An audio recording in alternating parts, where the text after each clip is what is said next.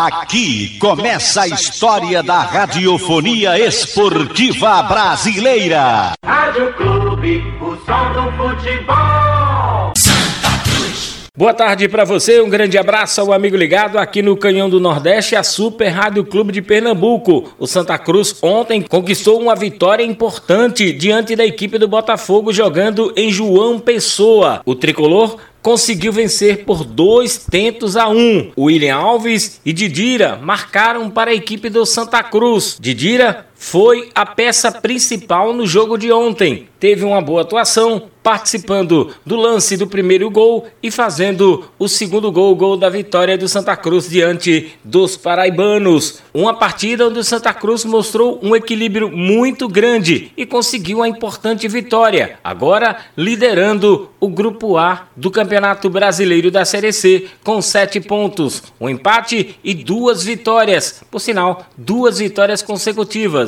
a primeira contra o 13 da Paraíba e ontem venceu o Botafogo. No próximo sábado, o Santa Cruz recebe no José do Rego Maciel a equipe do Imperatriz. Vamos ouvir o que falou o lateral Júnior ontem após a vitória diante da equipe do Botafogo. É, foi uma partida assim, é, difícil porque fora, foi fora de casa. Mas eu já joguei bastante, assim, várias partidas na lateral esquerda, já tinha um pouco de costume. É, encontro até um pouco de facilidade, assim, eu gosto às vezes. É, e falar sobre a partida, a partida boa.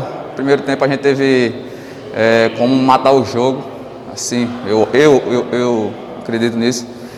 Mas a gente veio para o intervalo com empate, o professor ajeitou ali o, o, time e a gente conseguiu fazer o gol da vitória no segundo tempo. É, a gente agora jogar dentro de casa e vamos em busca de três pontos para manter a liderança isolada e seguir firme no campeonato. Este é o lateral Júnior falando aqui na Clube de Pernambuco. E o William Alves, autor do primeiro gol, também fala aqui no Canhão do Nordeste. Fico feliz por causa do gol, mas o mais importante foi essa vitória. Uma vitória fora de casa na Série C é muito importante para a construção da nossa classificação. A equipe vem numa evolução, vem numa sequência de jogos sem perder. Cada vez a gente vai ficando mais forte, mais consistente e agora a gente tem um tempo para descansar, para trabalhar as coisas que a gente errou, melhorar, as coisas que a gente fez certo, continuar evoluindo, para que a gente possa agora nesse jogo em casa, no Arruda, continuar nessa sequência de vitória e construir a nossa classificação. Bom, a gente começou bem o jogo, fizemos o primeiro gol, tivemos espaço para criar outras oportunidades.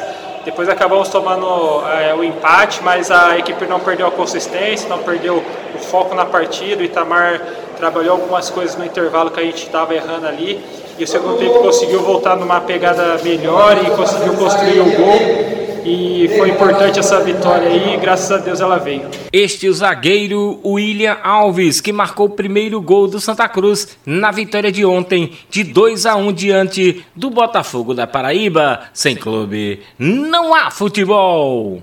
Sucesso! Se liga, a festa vai começar. Não falta motivo para se animar. Se tá bom agora, vai ficar muito mais. Com Pito Cola.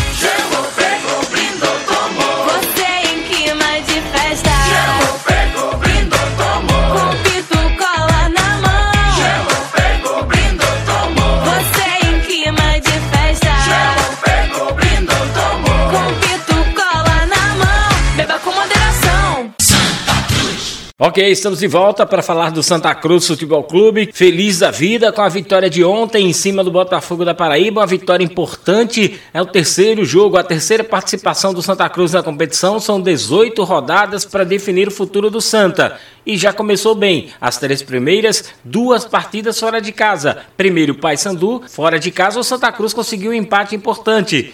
Na volta para casa, venceu a equipe do 13 de Campina Grande. E ontem, venceu o Botafogo da Paraíba. Sete pontos ganhos e líder do Grupo A do Campeonato Brasileiro da Série C. Se aproximando também as eleições no mês de dezembro do Santa Cruz Futebol Clube. E ontem, no show de notícias, Jorge Soares entrevistou Joaquim Bezerra, ex-vice-presidente do Santa Cruz e líder do Pro Santa, que começa explicando o que é o Pro Santa. Pro Santa, que é uma associação que nós criamos com a finalidade de profissionalizar o Santa Cruz, vai é, é, ter candidatos sim à eleição, ainda não está definido quem, quem são os candidatos, qual é a chapa, Nós estamos lançando o projeto do ProSanta agora até o final desse mês, ou mais tardar no dia 2 de setembro. E a partir daí, então, a gente vai discutir os nomes das chapas e apresentar para todo mundo. Eu sei que há uma inquietação das pessoas de quererem saber quem são os candidatos, mas falta pouco mais aí de um mês para a gente decidir isso e realmente anunciar oficialmente quem serão as pessoas. E o que é que o senhor pode anunciar desse projeto Pro Santa? Não, o projeto, Jorge, é um projeto de gestão que passa por todas as áreas do clube, desde o futebol, categoria de base, a área comercial e de marketing, a área administrativa e financeira, um planejamento financeiro para o clube. Então é um projeto bem abrangente que foi é, é, fruto do ProSanta, junto com outros grupos que participaram de uma discussão, tá certo? E é um projeto que está aberto, inclusive, para outros grupos de oposição poderem contribuir para que ele melhore ainda mais.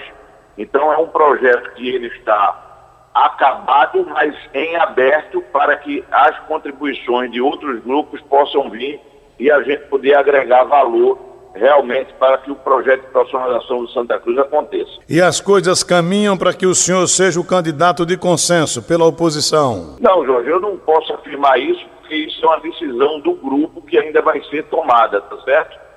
Eu diria que existe, o meu nome existe outros nomes também que podem ser nomes de consenso e que a gente chegue a um denominador comum a partir do momento que a chapa venha a ser anunciada. Quais são os outros nomes, professor? Veja, tem tantos nomes, Jorge. Eu não poderia dizer agora nome de pessoas que eu não estou autorizado a falar ainda, entendeu?